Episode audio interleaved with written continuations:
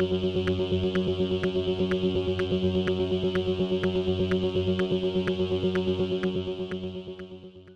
y caballeros, bienvenidos a 10 a 15, un podcast donde se habla de películas y series en un lapso de 10 a 15 minutos. Yo soy Ángel y en este episodio voy a estar hablando de Ant-Man and the Wasp Quantum Mania.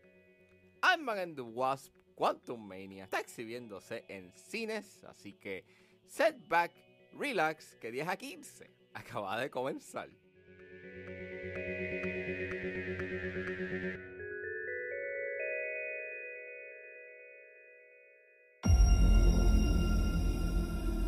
You're an interesting man, Scott Lang.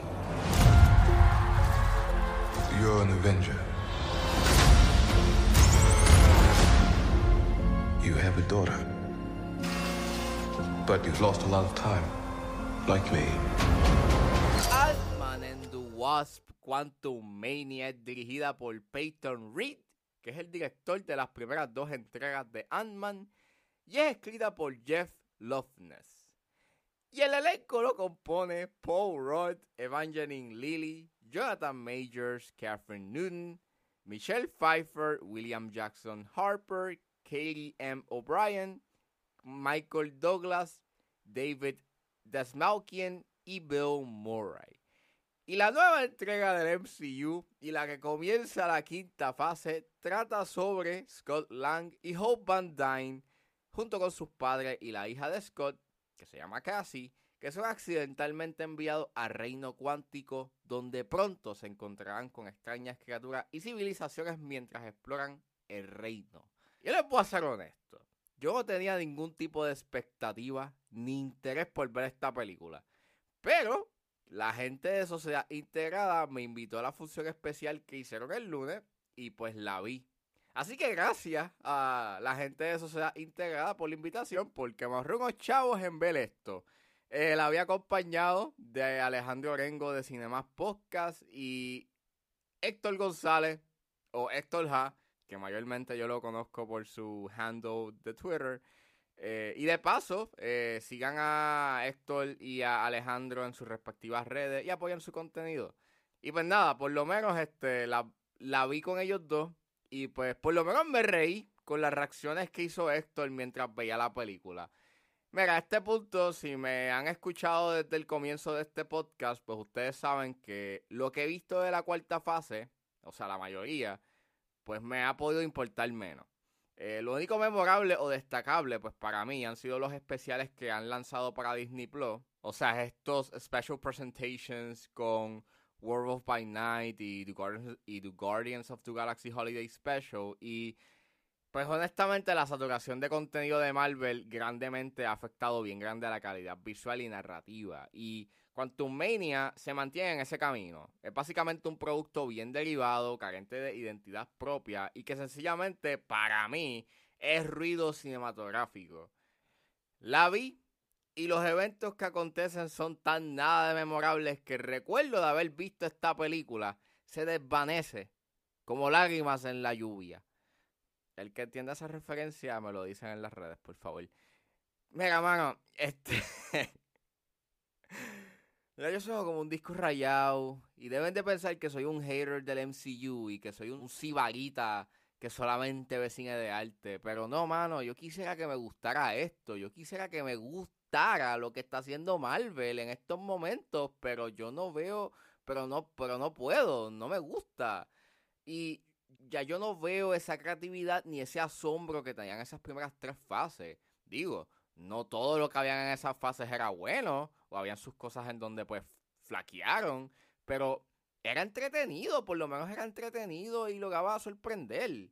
Pero esta película es tan derivada de otras cosas, o sea, es como una mezcla entre Star Wars, Star Trek, Guardians of the Galaxy y hasta Dune, sí, Dune. Y lo que hacen con esos derivados resulta tan decepcionante, o sea, la primera Ant-Man era un derivado del estilo de Edgar Wright, y era porque pues, él estuvo cerca de dirigir la primera entrega, pero por lo menos tenía una identidad propia, entre comillas, con eso de poner a estos personajes en situaciones épicas en un contexto cotidiano o al contrario de manifestar esa epicidad. El reino cuántico yo le encontré nada de memorable y aunque los landscapes en CGI pues están fine, llega a ser convincente, you know, de que los personajes se sienten que están en otro sitio. Eh, en verdad no es algo que a mí como que me resultó impresionante. En donde sí el CGI se ve malo en niveles Spy Kids 3D, es con Modoc. Dios mío, es el señor. Ese, ese diseño es una pesadilla. Y puede ocasionar pesadilla. Yo sé que ese diseño del personaje estaba complicado hacerlo bien, pero diablo. Esto no era. Esto no era. Y el gran problema que yo tengo con esta película es su guion. Y es que tarda demasiado para revelar su misterio. En los dos actos, el personaje de Michelle Pfeiffer dice varias veces, te lo digo después, información que si lo hubiese dado antes puede haber traído un sentido de urgencia o interacciones más interesantes que repetir varias veces el te cuento ahorita lo que está pasando en la película porque ahora mismo no se puede y es que en verdad no tengo ganas de contarte lo que está pasando en la película. Y al igual que utilizan esa técnica bien artificial, también ellos utilizan la de dividir a los personajes para crear un cierto conflicto y suspenso. Sin embargo, lo peor de todo está en su tono, porque los dos actos tienes tu típico humor de Marvel y de repente de la nada se pone bien seria y dramática y en verdad a mí no me importó. ¿Quieren saber por qué no me importó? Porque no desarrollan estos personajes. Y me sorprende porque el trailer daba una inclinación a que sería un viaje de Scott tratando de recuperar tiempo perdido con su hija, pero no. Mucho de lo que trata de desarrollar te lo entregan crudo, a grado medio de confección. Y Kang, pues nada, está ahí. Como villano es bien... Eh, y aunque tengas a Jonathan Majors, que es un buen actor, para mí no es suficiente para que te importen las motivaciones de este villano. Pero no te preocupes, que te lo van a desarrollar en las próximas. Si tengo una presencia en esta película, ¿por qué no lo desarrollas en vez de que esté like no haciendo nada en esta película? O sea, la película se tarda en presentártelo. Y mano, eso me sacó por el techo. Porque básicamente el misterio es construido. Volvemos. El misterio es construido de manera artificial que está para estirar más la narrativa. Que fácilmente esto pudo haber sido una película de hora y media con todo el filler que hay y los chistes siguen estando estúpidamente estúpidos. Y el tercer acto sigue siendo tu final cliché de una película de Marvel. E, es un set piece de acción cargado de explosiones, efectos especiales, chistes sosos. Y cuando tratan de irse por una tangente seria, termina fallando estrepitosamente porque deciden tirar una estupidez. Pero hey, Michael Douglas guía una nave y no hace nada memorable en toda la película. Eso es divertido. Eso es sumamente divertido.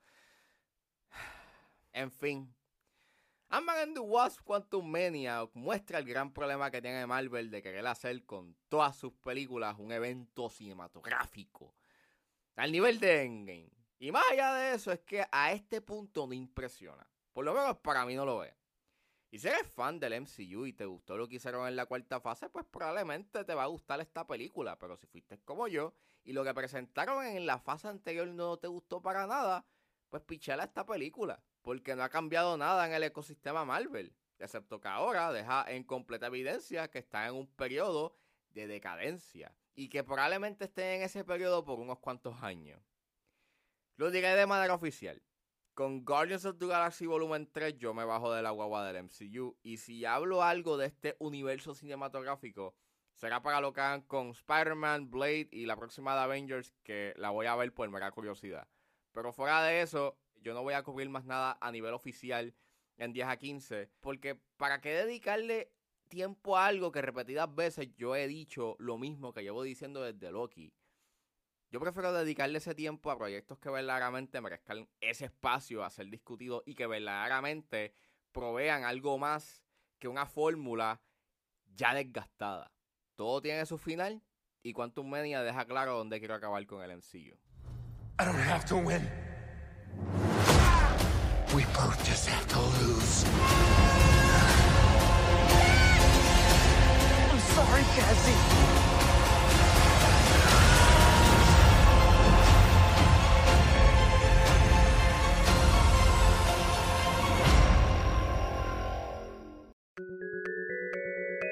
Bueno, eso fue todo en este episodio de 10 a 15. Espero que les haya gustado. Suscríbanse a mis redes sociales. Estoy en Facebook, Twitter e Instagram con alex.pr. Recuerden suscribirse a mi Patreon con un solo dólar. Puedes suscribirte a la plataforma y escuchar antes de su estreno los episodios de 10 a 15 y a 4x3. pueden buscar en la plataforma como Ángel Serrano o simplemente escriban patreon.com slash 10 a 15. Y también me pueden buscar en su proveedor de podcast favorito como 10 a 15 con Ángel Serrano. Gracias por escucharme y nos vemos en la próxima.